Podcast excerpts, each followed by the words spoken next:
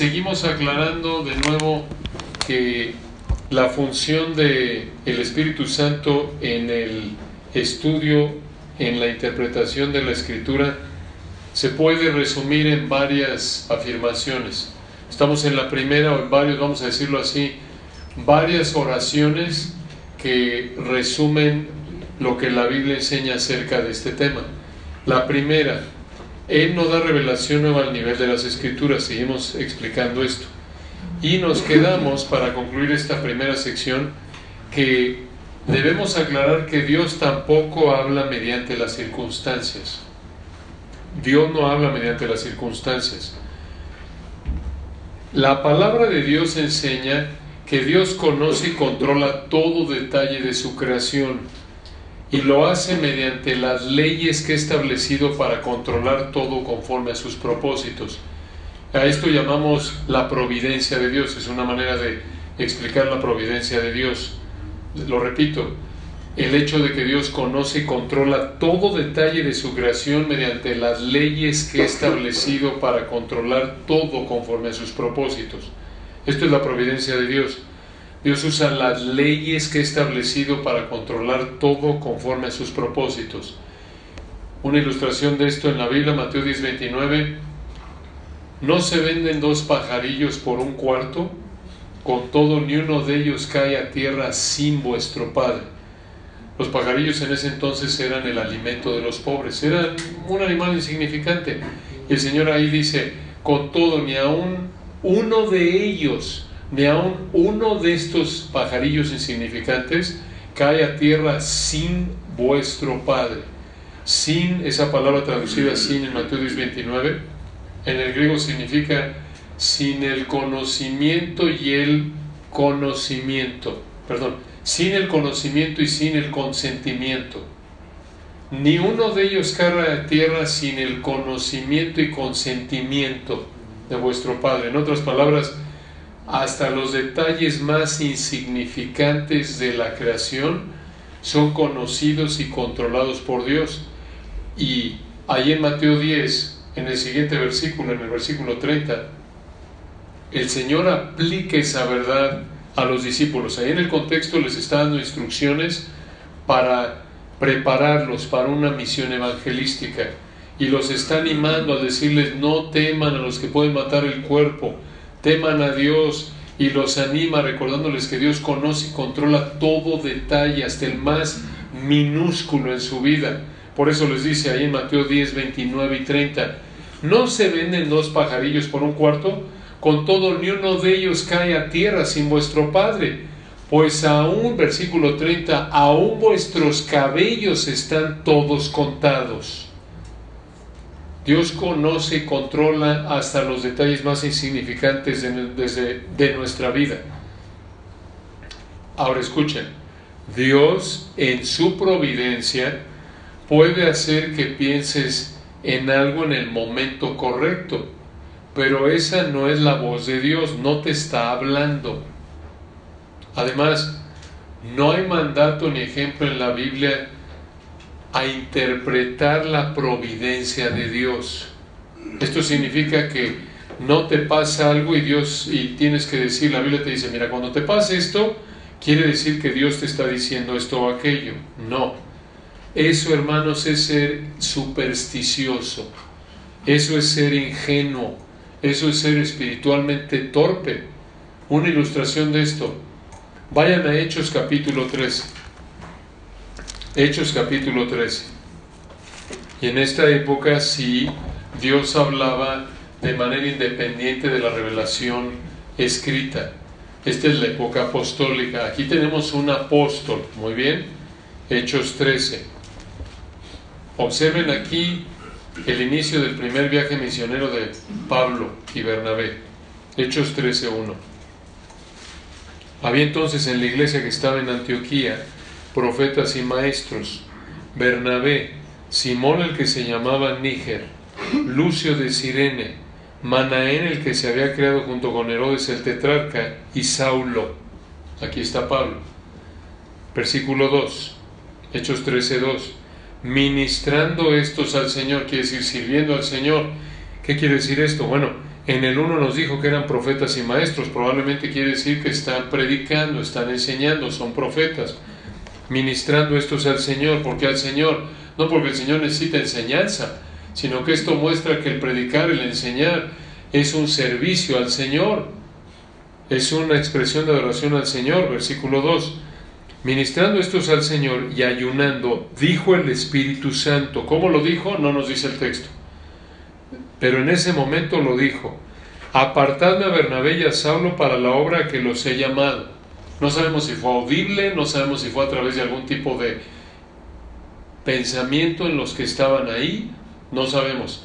Aquí en esa época sí habló así el Señor, porque recuerden, esta es una época de revelación, la época apostólica. Además recuerden que el libro de Hechos es histórico, no es normativo, es descriptivo, no prescriptivo. Nos describe lo que pasó en la primera época, en los primeros años del nacimiento y desarrollo de la primera generación de cristianos. Esto es descriptivo. Entonces nos dijo el versículo 3, observen.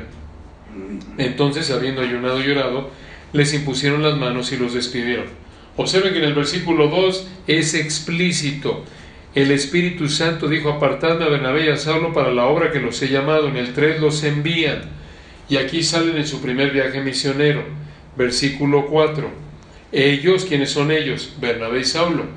Ellos entonces, enviados por el Espíritu Santo, lo recalca, descendieron a Seleucia y de allí navegaron a Chipre Versículo 5. Y llegados a Salamina, anunciaban la palabra de Dios en las sinagogas de los judíos. Tenían también a Juan de ayudante. Hasta aquí, desde el punto de vista humano, todo va bien. Muy bien. Pero en el versículo 6 observen lo que sucede. Hechos 13, 6. Y habiendo atravesado toda la isla hasta Pafos, hallaron a cierto mago, falso profeta, judío, llamado Bar Jesús, versículo 7, que estaba con el procónsul Sergio Paulo, varón prudente. Este, llamando a Bernabé y a Saulo, deseaba oír la palabra de Dios, versículo 8. Pero le resistía Elimas, el mago, pues así se traduce su nombre, procurando apartar de la fe al procónsul.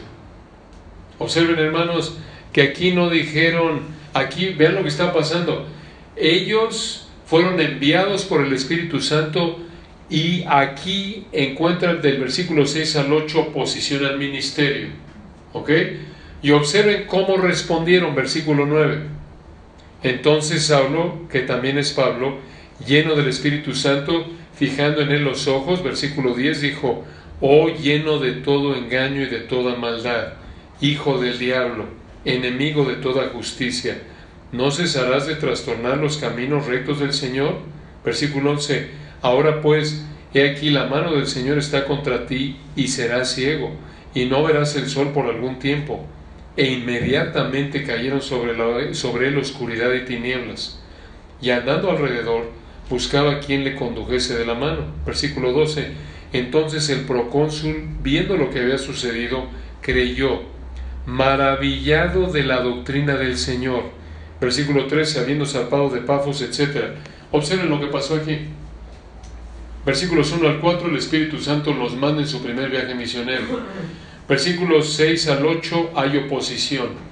Y ellos no dijeron, Dios nos está diciendo que no es por aquí. No, ellos fueron obedientes y siguieron. Y a veces, hermanos, tendemos a ser supersticiosos y ya nos vamos al estudio bíblico y hay alguna, alguna situación, pecamos, nos enojamos con alguien en nuestra familia o por alguna razón nos retrasamos, hay un imprevisto, se nos cayó algo en la cocina, hay que limpiarlo, se nos está haciendo tarde, algo pasa, el transporte no llega y podemos pensar, es que Satanás me está poniendo. Tropiezas de tropiezos. O el Señor me está diciendo que no vaya. ¿Cómo sabes? ¿Dónde? ¿Lo interpretaste? ¿Se dan cuenta? No. Voy, planeo el estudio bíblico. Bueno, voy al estudio bíblico, me pasó esto. Bueno, adelante, hay que esforzarnos y vamos. A veces son excusas para nuestra flojera. Así de simple. Entonces, esto es para la vida en general. Ahora, sí hay que ejercer sentido común, definitivamente, pero toda la luz de la Biblia. Hablando del estudio bíblico, cuando estamos estudiando la palabra de Dios, estamos, por ejemplo, preparando un estudio, no esperes entonces que el Espíritu Santo te dé voces, impresiones, sentimientos especiales, experiencias de algún tipo, no, sino espera entender correctamente el texto, esfuérzate por ello. ¿Cómo? ¿Cómo entiendes correctamente el texto? Mediante el estudio duro, combinado con una actitud humilde y dependiente de Dios en oración. ¿Se dan cuenta? Ahora que quede claro, solo para cerrar este punto de la toma de decisiones, tomamos decisiones ejerciendo sentido común santificado, esto es, sentido común informado por la Escritura. Claro que entra la fe ahí, por supuesto, pero todo en sumisión a la Escritura. Una ilustración de esto, el Señor dijo, sed prudentes como serpientes e inocentes como palomas, ¿recuerdan en Mateo 10? También diciéndolo a los discípulos. Como lo vemos en Proverbios, el avisado ve el mal y se esconde, eso es sentido común santificado. Si ves algo que te va a dañar física o espiritualmente, evítalo. ¿Se dan cuenta? Pero la clave es que operamos en base a principios bíblicos, no ideas que no son bíblicas. Entonces, aquí en el, no estamos hablando de toma de decisiones, lo tocamos un poco porque ilustra algo de lo que estamos viendo. Cuando hablamos de la función del Espíritu Santo, entonces, en el estudio bíblico, en la interpretación correcta de la Biblia, en primer lugar, tenemos que entender que Él no da revelación nueva al nivel de las escrituras. En segundo lugar, el Espíritu Santo no garantiza que nuestra interpretación es infalible. El Espíritu Santo no garantiza que nuestra interpretación es infalible.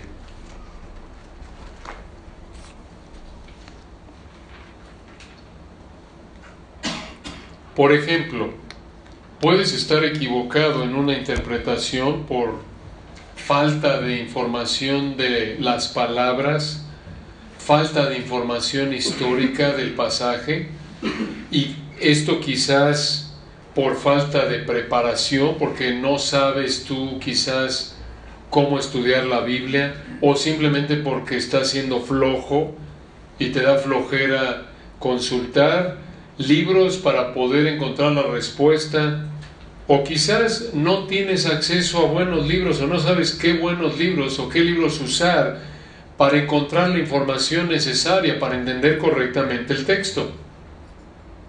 Una ilustración de esto puede ser Apolos en Hechos 18, 24 26. Ahí nos dice que él era un varón elocuente, poderoso en las escrituras, pero recuerdan, Aquila y Priscila le ayudaron a entender mejor lo que había pasado con el, con el Señor, ¿se acuerdan?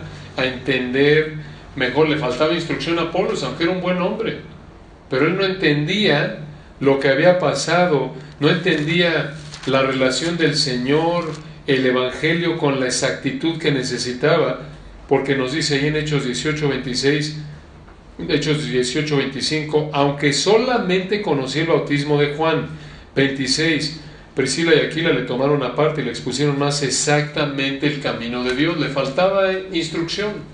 ¿Se dan cuenta? Por esta razón debes hacer tu mejor esfuerzo en el estudio para evitar errores en la interpretación de un texto. Recuerden, el Espíritu Santo nos ha dado el regalo de gracia de tener una revelación infalible.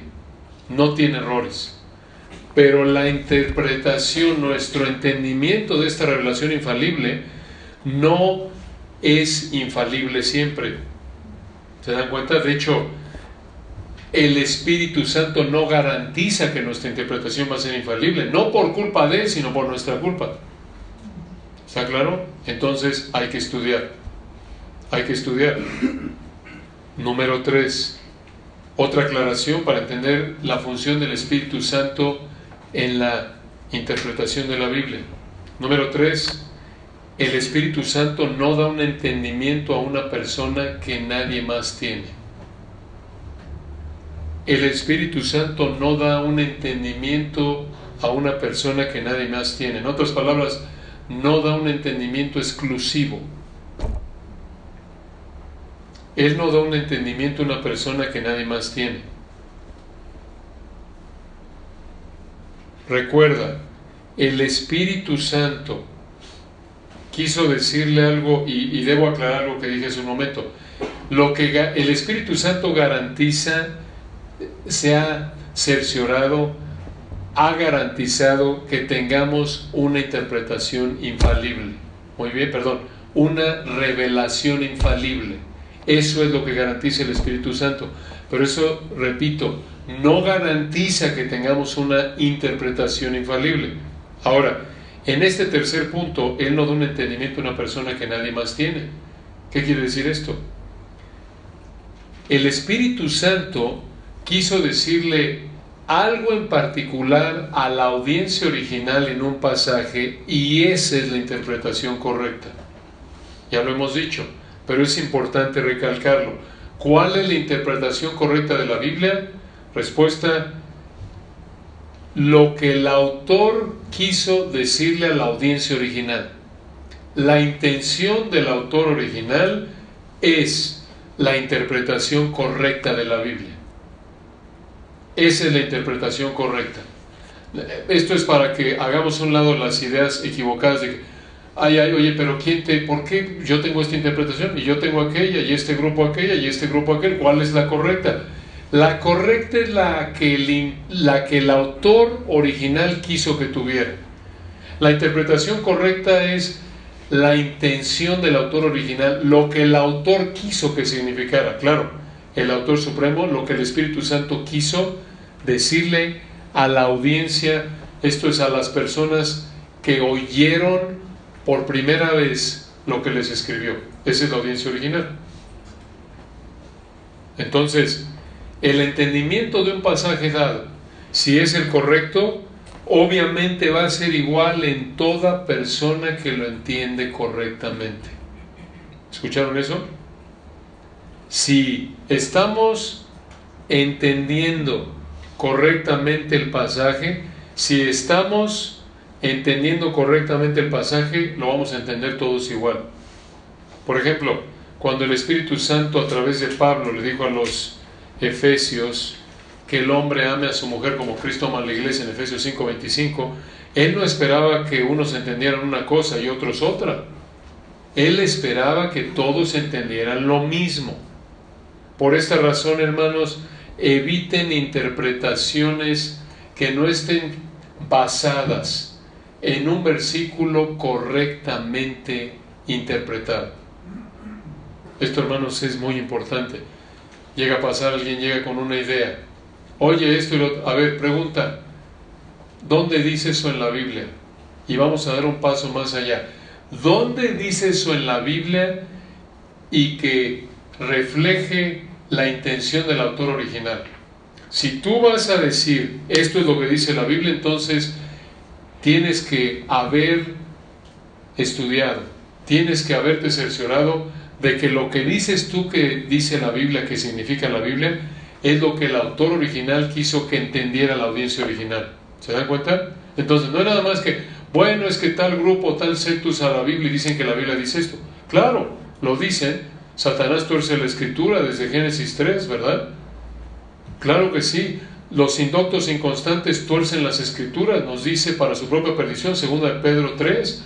Pero por eso, hermanos, no porque alguien usa la Biblia quiere decir que está entendiendo y explicando y aplicando correctamente la Biblia. Entender correctamente la Biblia, aplicarla, enseñarla correctamente, no es nada más pararte, leer y hablar, no, es haber estudiado para entender ¿Qué es lo que el autor original quiso que la audiencia original entendiera? A lo mejor los voy a marear con esto, pero si se les olvida todo lo que hablamos en las últimas 3, 4 horas, que no se les olvide esto.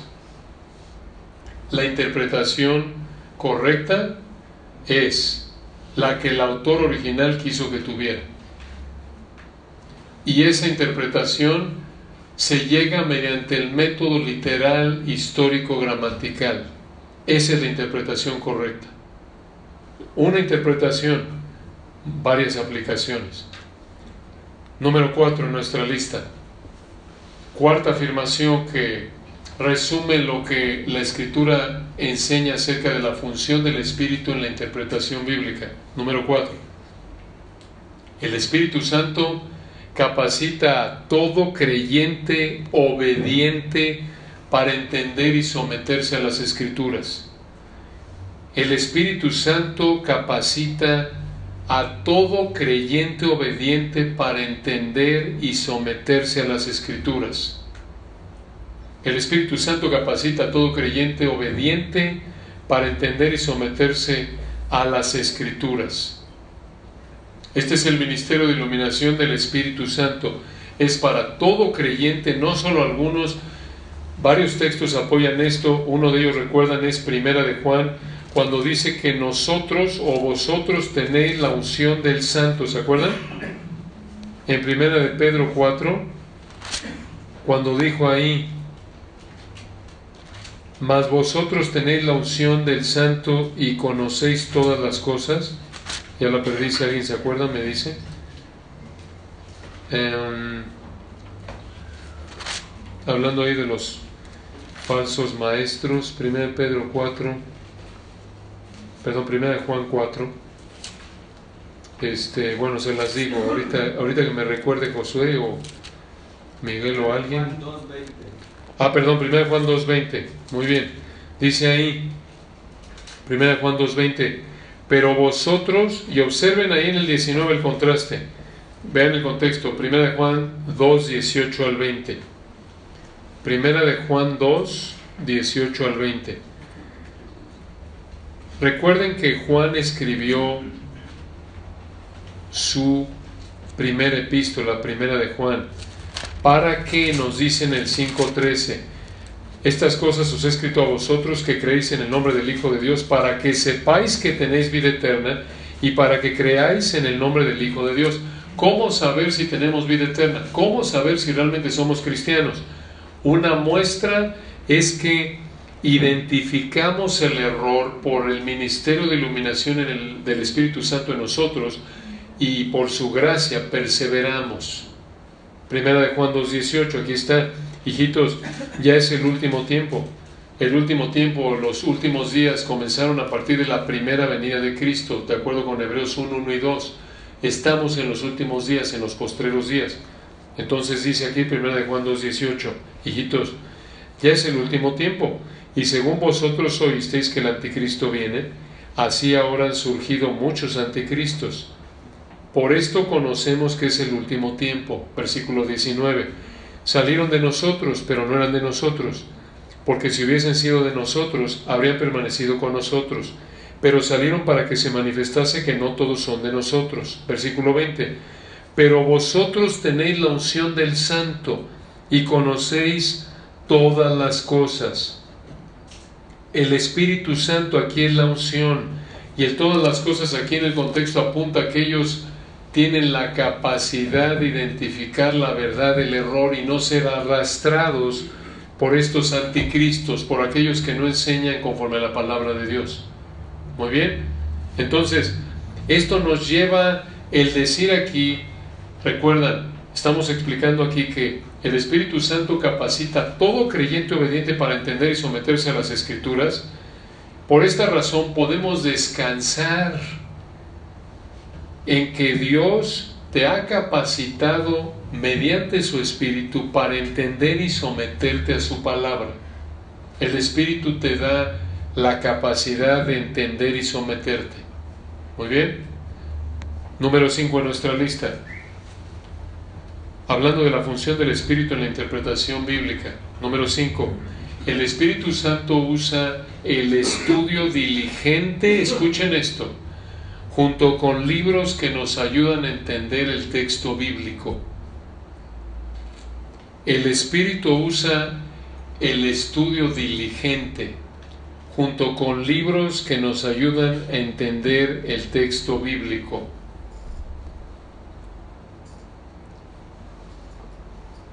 Dos pasajes para ilustrar esto, ustedes los conocen, 2 Timoteo 2.15.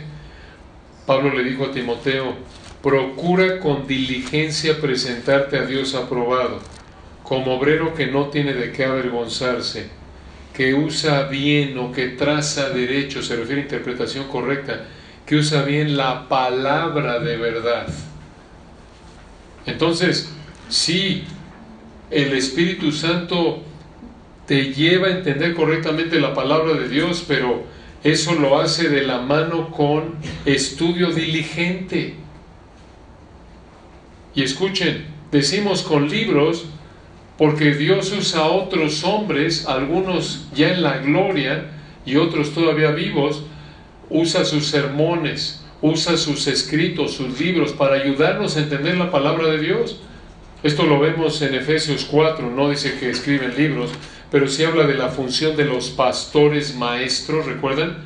Efesios 4, 11 y 12, cuando nos dice Efesios 4, 11, y él mismo constituyó unos apóstoles, a otros profetas, otros evangelistas, otros pastores y maestros en el 12, Efesios 4, 12, a fin de perfeccionar o de equipar o de capacitar, es la idea de esa palabra en el griego, a fin de perfeccionar a los santos, los creyentes, para la obra del ministerio, para la edificación del cuerpo de Cristo. Dios usa a estos hombres para ayudarnos a crecer espiritualmente y lo usa, versículo 15, a través de que ellos hablan la verdad en amor.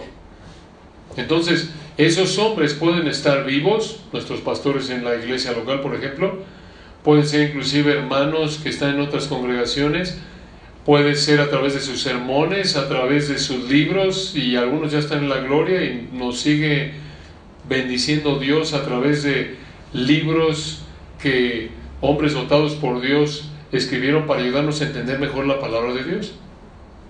Entonces, por esta razón, esfuérzate en estudiar el texto bíblico usando libros buenos que te ayuden a entenderlo correctamente. Muy bien. Bueno, uno más y terminamos. Uno más. Cuando hablamos de que el Espíritu Santo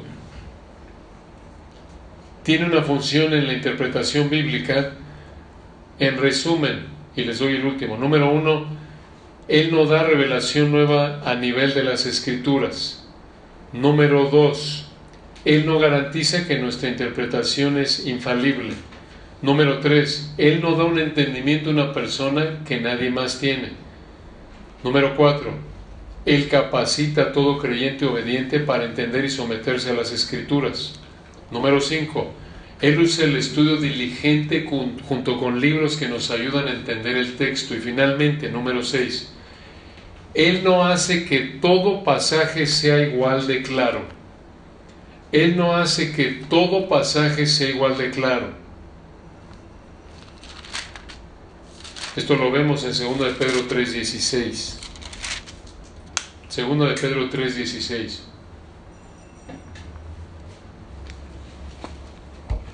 Observen este texto tan importante. Segunda de Pedro 3:16. Aquí Pedro está hablando de los escritos de Pablo. Este es un gran texto, el 3:15 y 16, que muestra que los hombres que Dios usó para escribir su palabra reconocieron que otros hombres también fueron usados por Dios para escribir su palabra. Segunda Pedro 3:16 dice aquí, casi en todas sus epístolas, hablando en ellas de estas cosas, hablando de las epístolas de Pablo. Vean, desde el 15, perdón, esto va a ser más claro así. Segunda Pedro 3:15. Y tener entendido que la paciencia de nuestro Señor es para salvación, como también nuestro amado hermano Pablo, según la sabiduría que le ha sido dada. Os ha escrito, se refiere aquí a las cartas de Pablo. Versículo 16, sigue hablando de las cartas de Pablo Segunda Pedro 3:16, casi en todas sus epístolas, hablando en ellas de estas cosas, entre las cuales hay algunas difíciles de entender. Fíjense qué ánimo, hermanos. Si pensamos que hay algunas cosas difíciles de entender en las cartas de Pablo, Pedro lo reconoció, qué bendición, y él era un apóstol.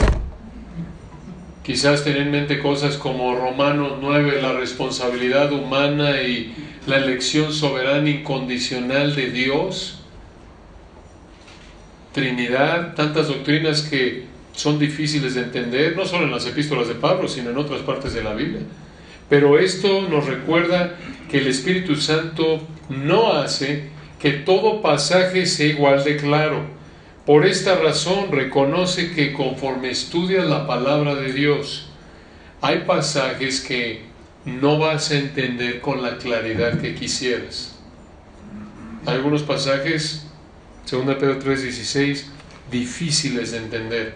Hay algunas cosas en la palabra de Dios que son difíciles de entender. Muy bien. Bueno, aquí terminamos hermanos, nos quedan unos minutos muy breve para alguna pregunta, algún comentario. Eh, no sé si tienes tú algo ahí, José. Llegó una pregunta, este, Luis, ¿te la, la leo? Sí. ¿Cuál es la diferencia entre revelación directa e inspiración del Espíritu Santo, si es que hay alguna? Por ejemplo, los apóstoles y quizá los profetas tuvieron revelación de Dios, pero hay autores que aparecen no, como por ejemplo Lucas o Marcos. Eh, ¿Qué pensamos de esto? Bueno, más bien ahí es la manera en la que Dios les comunicó la verdad que quería que escribieran. La diferencia está entre en la manera en la que Dios les expresó, vamos a decirlo así, o los guió para que escribieran esa escritura infalible. En algunos casos, Dios les reveló lo que quería que escribieran a través de, por ejemplo, un sueño, de alguna otra manera. En el caso de Lucas, por ejemplo, no nos dice que tuvo una revelación, pero sí mediante investigación cuidadosa el Espíritu Santo lo guió a escribir Lucas y Hechos. Entonces, eh, sí hubo revelación directa en términos de que Dios les, les dijo, les comunicó específicamente qué quería que escribieran. ¿Te dan cuenta? Eso es en términos de revelación para que fuera inspirado lo que escribieron ellos. La inspiración está en los escritos, no en los autores. Los autores fueron guiados por el Espíritu, pero toda la escritura es inspirada por Dios. Y eso garantiza que tengamos una escritura perfecta, infalible, libre de errores. Hermano, ¿tienes una pregunta? Sí, este, en, en bueno, cabe eso poder decir, o es, bueno, ya nos dijo de que tenemos que ir a la escritura, ¿verdad? Eh, que no sé lo que nos dice la doctora Oquina, pero este, está mm, lo que le llaman ellos el llamado de Dios, ¿a dónde entra eso? Por ejemplo, bueno, yo lo voy a decir en mí. Ajá, bueno, este, yo escuché la palabra de Dios y bueno, estaba en mi iglesia, pero mm, llegó un momento, ¿no? De que yo tenía deseo de, dedicar, de servir, de servir a Dios. Pues no, nadie podía, no, eh, hermano, no te vayas, hermano, no dejes, no dejes tu trabajo, siga tu trabajo aquí, no te vayas. Pero yo dije, no, yo quiero aprender. Muy bien. Quiero, entonces, por eso digo, ¿dónde entra lo que es el llamado de Dios? Me dicen que ese es el llamado de Dios, pero yo no sé, no, no, no, muy, muy buena pregunta, hermano, y eso quizás debería yo haber aclarado. Pregunta el hermano, ¿cómo encaja aquí el llamado de Dios, por ejemplo, el llamado a predicar? Bueno, la Biblia nos dice dos pasajes en referencia a esto. Segunda de, perdón, primera de Timoteo 3.1 que ustedes conocen. Si alguno anhela obispado, buena hora desea. Obispado se refiere al pastorado. Y las palabras anhela y desea se refieren a un fuerte deseo intenso que va de la mano con una que va de la mano con tomar acciones externas para satisfacer ese deseo. Entonces, es una realidad y esto está en las epístolas, es normativo para la época de la iglesia. ¿Cómo es que Dios llama a un hombre al pastorado? Le va a dar 1 Timoteo 3.1 el deseo, y por cierto, esto por implicación se puede aplicar, creemos, a cualquier área del ministerio, no, no solo pastorado, a cualquier otro ministerio, a lo mejor alguna de ustedes hermanas en cunero, etc. Conforme estás caminando en obediencia, a la palabra de Dios, el Espíritu te controla y vas a tener el deseo de hacer algo y si es Dios y, si Dios te quiere, y que quede claro, esto no es que Dios te está hablando, es que Dios está dándote el deseo a través de su espíritu y si es de Él, entonces Él va a hacer posible que se cumpla ese deseo. Esto lo sabemos porque en 1 Timoteo 3.1 dice, si alguno ama el obispado, bueno, no lo desea. Pero es necesario, y ahora viene el área objetiva, que el obispo sea irreprensible. Entonces, si Dios quiere que estés en un lugar, por ejemplo, como pastor, te da el deseo, pero también va, es todo el paquete. Te va a dar la capacidad, vas a vivir una vida irreprensible, vas a ser apto para enseñar, y lo mismo creemos se aplica a cualquier otro ministerio. Si Dios quiere que estés en algún ministerio, tú te esfuerzas por vivir una vida de santidad, confesando el pecado de manera habitual, eh, buscando ser obediente, estudiando, eh, dándole la espalda al pecado, y tienes el deseo de hacer esto, bueno, lo buscas y si Él quiere va a ser posible y obviamente la iglesia lo va a apoyar, ¿no? Ahora, también eh, entra ahí, creemos, eh, Salmo 37, 4, donde dice, deleítate a sí mismo en el Señor y Él te concederá las peticiones de tu corazón.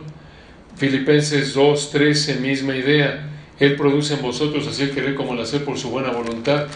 Eh, la idea de esto es lo siguiente, conforme estás tú siendo obediente,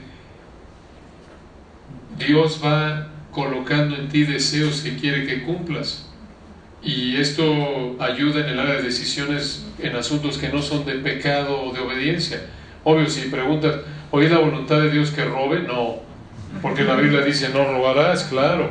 Pero oye la voluntad de Dios que acepte este trabajo aquel cuando tengo la oportunidad desde el punto de vista humano de decirle sí o no a este y esta empresa que me está, o este hermano o persona que me está ofreciendo trabajo, ¿cuál escojo? Bueno, si estás caminando en obediencia a Dios y ninguno de los dos implica una situación pecaminosa, escoge el que quieras. Y finalmente puedes mirar en retrospectiva, el que escojas va a ser la voluntad de Dios, fue la voluntad de Dios. Recuerden, nosotros no podemos ver la voluntad de Dios en asuntos no revelados en la Biblia por adelantado. Podemos ver la voluntad de Dios en retrospectiva porque no cae ni un pájaro a tierra sin vuestro Padre. No se mueve un átomo en el universo fuera del conocimiento y control de Dios. A las 8 de la mañana yo planeaba venir aquí como ustedes. Y, pero yo no sabía todavía si era la voluntad de Dios y ni Pablo lo sabía en muchos casos y por eso Santiago 4 nos manda a decir, si el Señor quiere viviremos y que y haremos esto o aquello en Santiago 4.13 por ahí. Ahorita les puedo decir, fue la voluntad de Dios que estuviera aquí. ¿Por qué? Porque pasó. Si no, no hubiera pasado. ¿Se dan cuenta? Pero bueno, ya nos metimos otro tema que Josué les puede, les puede aclarar porque ya se nos acabó el tiempo, hermano. Gracias por su esfuerzo, su tiempo y eh, si llegan a estar en el norte de la ciudad, ahí estamos para servirlos, Iglesia Cristiana de la Gracia. Y en lo que podamos servir los hermanos, eh, le damos gracias a Dios por ustedes, su trabajo en las iglesias que están sirviendo. Y a nuestros hermanos amados aquí de Gracia Abundante, Josué, Miguel, el resto del liderazgo, gracias al Señor y ustedes por este privilegio y la oportunidad que nos dio el Señor de estar juntos. Y bien.